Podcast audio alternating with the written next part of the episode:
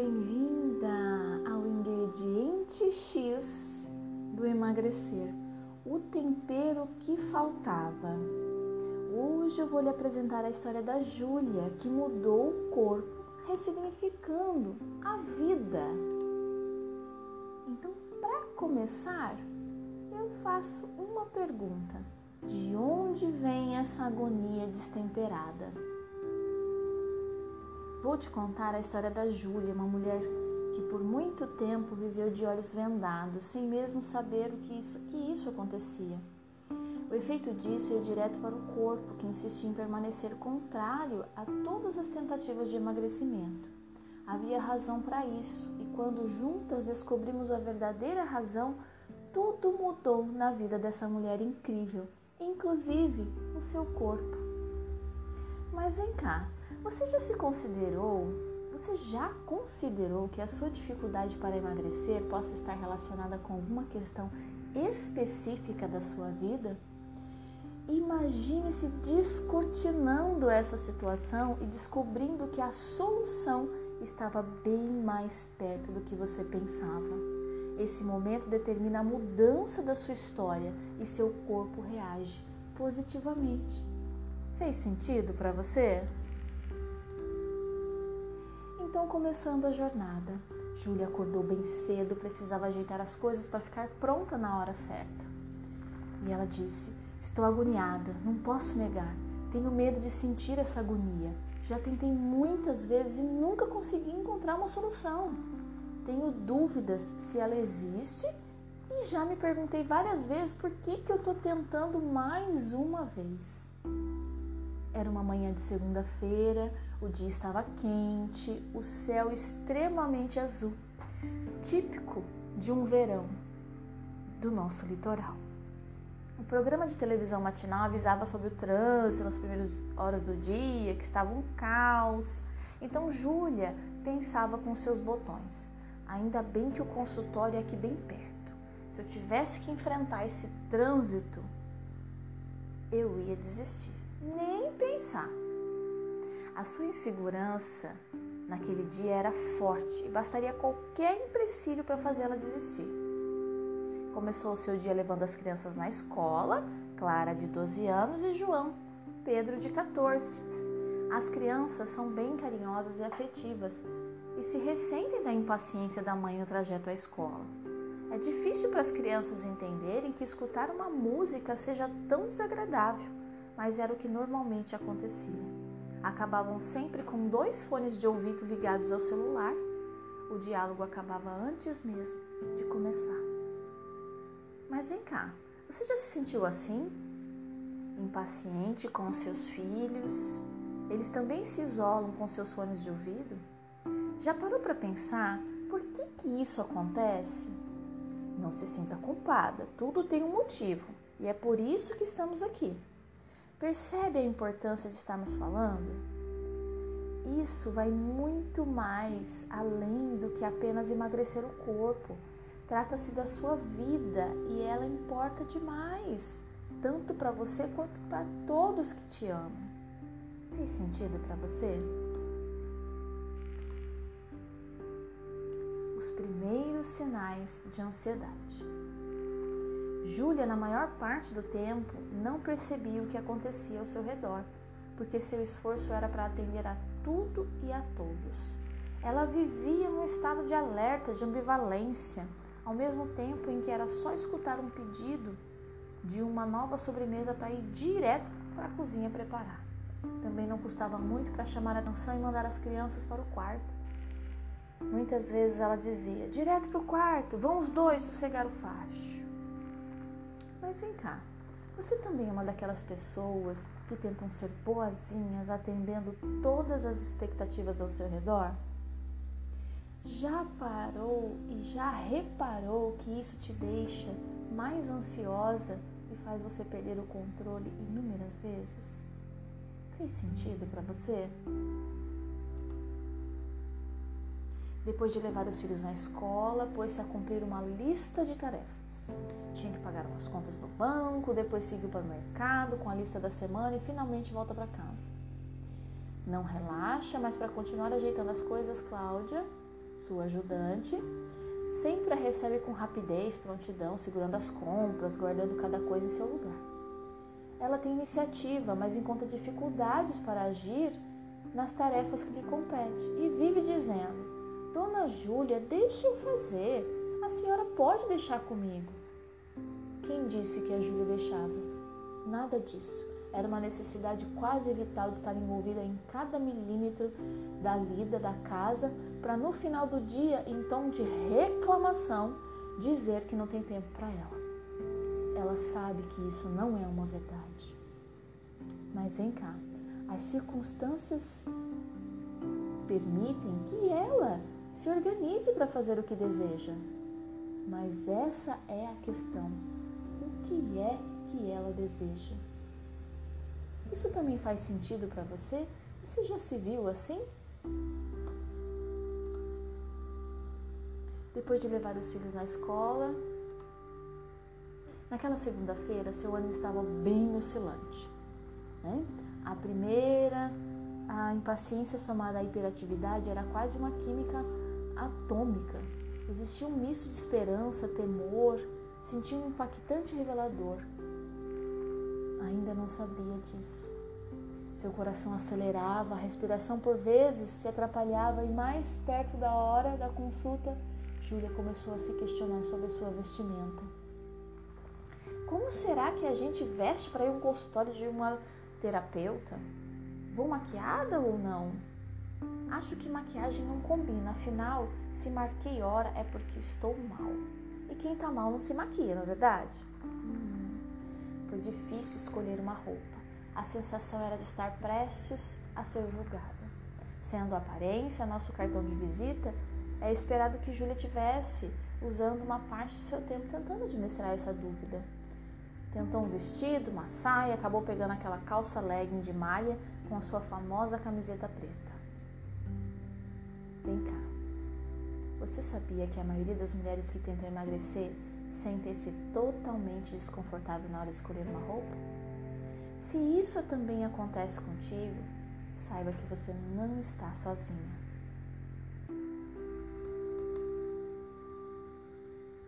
Júlia não conseguiu se olhar no espelho, apenas pegou a chave do carro e abriu a porta. Cláudia, a empregada, estranhou a falta de um tchau, só escutou a porta bater. O elevador demorou a chegar.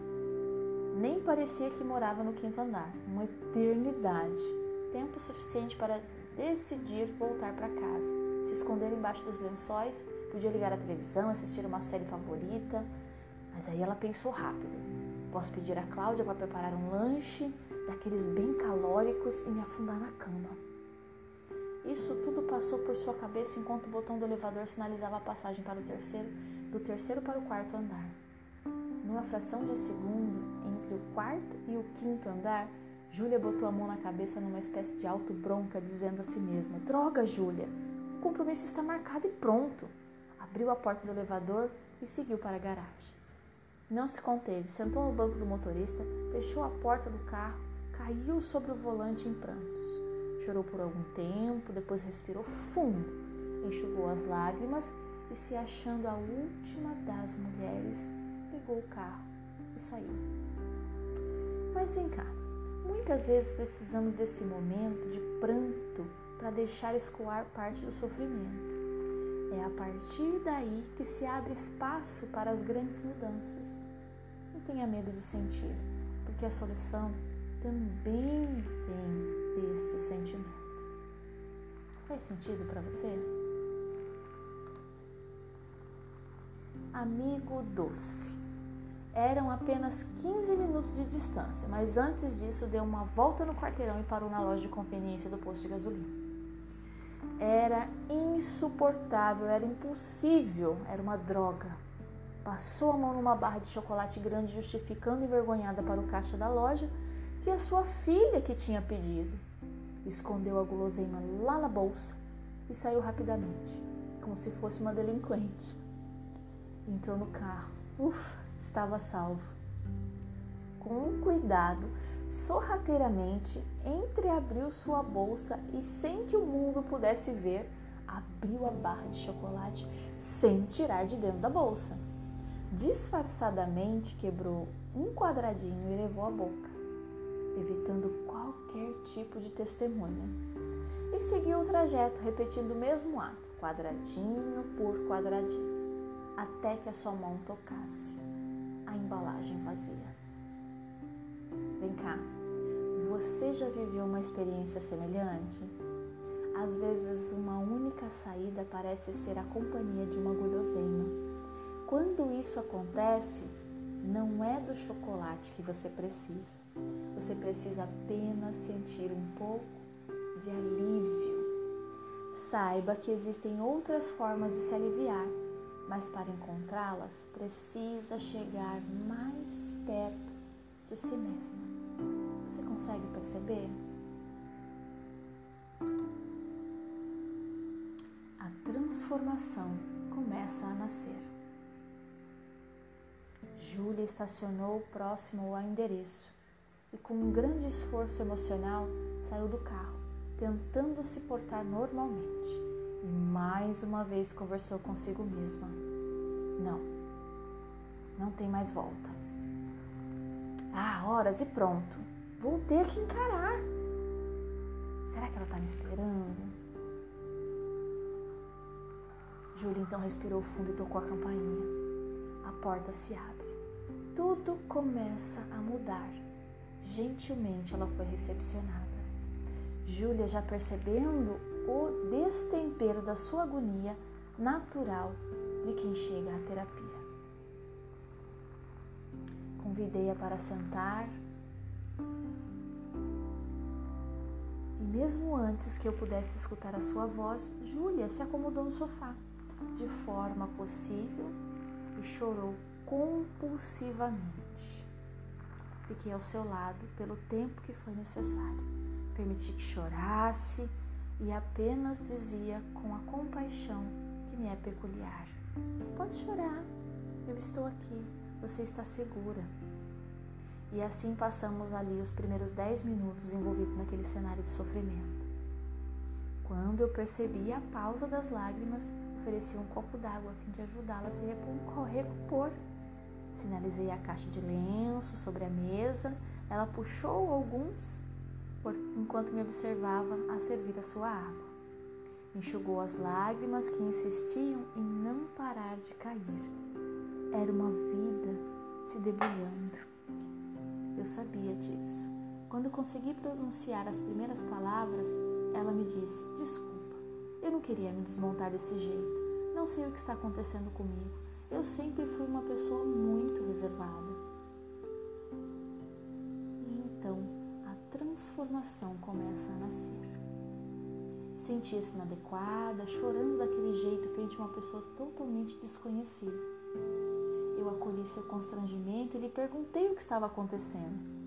Júlia passou a relatar o princípio cautelosamente. Tudo o que acontecia à sua chegada ao consultório. E quando ficou mais à vontade, confessou: Estou triste demais. No caminho parei para comprar uma barra de chocolate gigante e comi tudo. Eu disse: Relaxa, Júlia. Isso não é tão terrível assim. Júlia, chocada com a minha reação, comentou: Como assim, Marlene? Essa foi a única forma de tentar cuidar de si mesma. Você está querendo me dizer que eu estava cuidando de mim enquanto devorava aquela barra? É, Júlia, isso mesmo. Você vai entender durante o processo o que fazer com tudo com a intenção positiva. E sempre é isso que eu preciso de você. É isso que você precisa de você. Fazer tudo com uma intenção muito positiva. Virando a chave. Podemos avir, é, nos propusemos né, avivar a primeira chave do processo terapêutico, que traria no futuro boas surpresas. Então ficou claro que naquele dia tudo que fez teve intenção positiva, esclarecia Júlia. Ninguém acorda pensando que esse será o pior dia. Sempre desejamos o melhor para nós. E tem mais, nos empenhamos para que seja assim.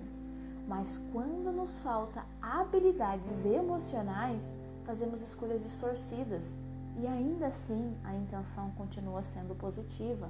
A gente sempre quer o melhor, mesmo quando não sabemos como fazer. Vem cá, você também se sente esclarecida com isso? Consegue perceber agora o que acontece quando você decide comer porque está triste, angustiada, deprimida ou se sentindo sozinha? Isso não é uma autodestruição, é autocuidado distorcido, mas continua sendo um autocuidado. Você concorda comigo? O que está nesse baú? É meu ou é do outro? Júlia percebeu o quanto estava se sentindo frágil e o quanto lhe faltava habilidades para lidar com a sua vulnerabilidade. Apesar de continuar criticando sua atitude voraz diante do chocolate, compreendeu o alívio que estava buscando naquele doce. A chave foi virada. Mesmo em dúvida se conseguiria desenvolver habilidades mais favoráveis e menos destruidoras para cuidar de si mesma, sei que vamos substituir a palavra destruição por distorção, mas essa não era a hora de levar, levantar essa bandeira. Então, a descoberta, a chave número um. Você não come em exagero pela comida, mas sim pelo alívio. Faz sentido para você? A revelação das peças do quebra-cabeça. Era hora de fazer a pergunta que abriria a revelação de sua história e deflagraria todo o processo de transformação que se deu em sua vida a partir daquele momento. Júlia não fazia ideia do que estava por vir. Bastavam apenas 30 minutos para abrir essa cortina que nos levaria a colocar tudo em seu lugar, inclusive o seu corpo. Eu olhei para Júlia carinhosamente, com consciência de que iríamos entrar num universo interno marcado por experiências que determinam hoje, por exemplo, a necessidade de comer uma barra inteira de chocolate para aliviar a sua dor. Então eu fiz a pergunta: Júlia, me diz uma coisa. Quando foi que o seu corpo começou a te incomodar?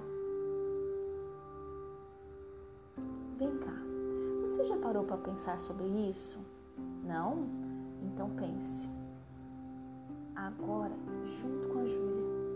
Quando foi que seu corpo começou a te incomodar?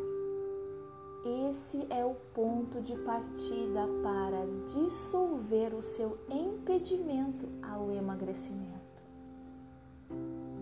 E então, você está disposta a mergulhar na sua história?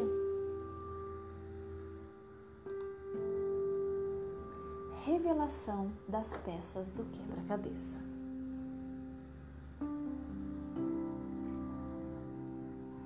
Diante daquela pergunta, as peças começaram a surgir de forma desordenadas, mas ainda assim peças de grande, de um grande quebra-cabeça, que fazia sentido e contava a jornada de dor e sobrevivência da Júlia. Estava explicando o tamanho do seu corpo. Havia motivo para essa distorção. A gente precisava organizar peça por peça e descobrir o caminho da sustentação emocional a fim de libertar o seu corpo desse lugar de força. Finalizei o primeiro encontro dizendo a ela: Júlia, quero que você entenda uma coisa muito importante. Quando não é possível ser forte emocionalmente, é preciso encontrar outro, outro ponto de apoio. E no seu caso, você encontrou seu corpo. Ele está grande para te ajudar a ser forte.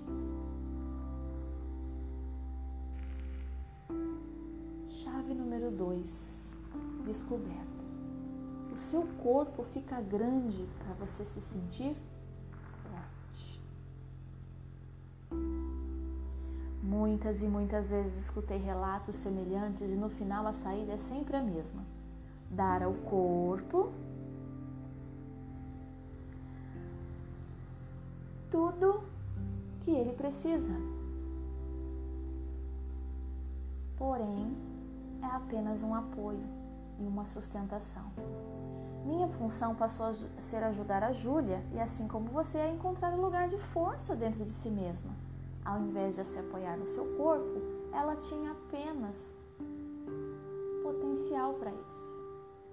Mas não é apenas, apenas é como ela achava que era, que ela era apenas mais uma, mas não, ela é, sempre será especial e com um grande potencial. Vem cá, você também tem potencial para se autossustentar? E quando sua chave for virada, seu corpo vai abrir mão de ser grande para apenas te acompanhar equilibradamente no percurso da sua jornada. Faz sentido para você? Segredo número um: conheça a si mesma.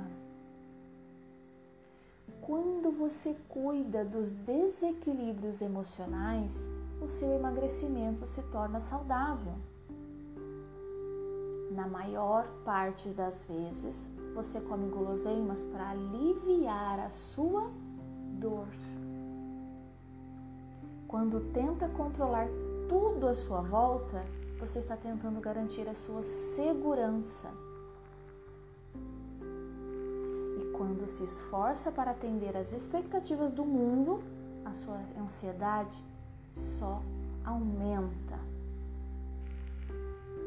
Chorar não é sinal de fraqueza, é apenas a expressão das emoções.